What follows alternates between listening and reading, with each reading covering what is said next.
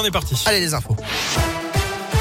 Et à la une, un homme placé sous les verrous après une agression au couteau samedi soir à Bourg. Les policiers sont intervenus au domicile de la victime touchée d'après elle aux jambes ou encore au visage. Le suspect lui était toujours présent dans le logement au moment de l'intervention des secours. Selon les indications de plusieurs témoins des faits, l'agresseur présumé les avait accusés d'avoir volé son téléphone. Placé en garde à vue, il a été placé en détention provisoire. Ce dramatique accident de la route hier soir dans l'Ain sur la commune de Versailles, un homme de 30 ans a perdu la vie dans une violente sortie de route. Seul en cause, le véhicule a percuté un arbre sur le bas-côté tuant le conducteur. Une enquête a été ouverte pour comprendre les circonstances du drame. Et puis, il avait menacé Jean Castex de lui couper la tête en décembre dernier dans un message sur Internet. Un habitant de Perona dans l'Ain a été condamné à 900 euros d'amende ou plutôt 90 jours amende de 10 euros. Cet homme de 59 ans a expliqué qu'il était en colère et alcoolisé au moment où il avait rédigé cette menace. Dans l'actu également, il pourrait bien y avoir des réductions, voire des coupures de gaz l'hiver prochain. GRDF annonce dans le journal Les Échos qu'il s'agit d'un scénario sur lequel travaille le distributeur en cas d'interruption totale ou partielle des importations de gaz russe. Un décret doit paraître dans les prochains jours pour annoncer dans quelles conditions ce délestage pourrait être mis en place. Cela ne devrait pas concerner les particuliers, les hôpitaux ou encore les EHPAD, mais seulement les entreprises. Et par ailleurs, êtes-vous prêt vous-même à baisser votre consommation d'énergie pour éviter tout risque de blackout? C'est la question du jour sur radioscoop.com et vous avez jusqu'à 19h pour Par ailleurs, au 34e jour de la guerre en Ukraine, une frappe russe a fait au moins 7 morts et 22 blessés au siège de l'administration régionale de Mykolaiv.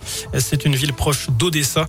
Alors que les pourparlers reprennent en Turquie, au menu des discussions, notamment la question du nucléaire en Ukraine et la neutralité du pays.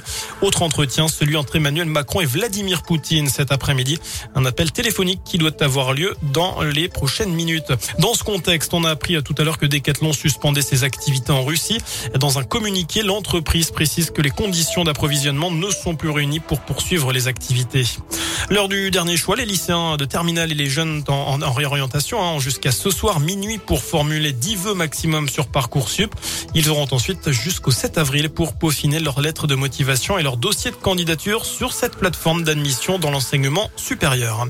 On passe au sport du foot France-Afrique du Sud. C'est l'affiche ce soir en match amical à Lille. Coup d'envoi de la rencontre à 21h15 alors que le Portugal joue sa qualif pour la Coupe du Monde avec la finale des barrages ce soir face à la Macédoine du Nord. Barrage aussi en Afrique avec notamment Algérie, Cameroun, Maroc, Congo et Tunisie, Mali. C'est à partir de 21h30. Enfin, l'inquiétude pour les fans de Sting. Le chanteur britannique rattrapé par le Covid. Plusieurs cas positifs ont été détectés au sein de son équipe, ce qui l'oblige à annuler quatre dates déjà cette semaine. Mais pour l'instant, le concert prévu dans la région, c'est-à-dire dimanche soir au Zénith de Saint-Etienne, reste bel et bien maintenu.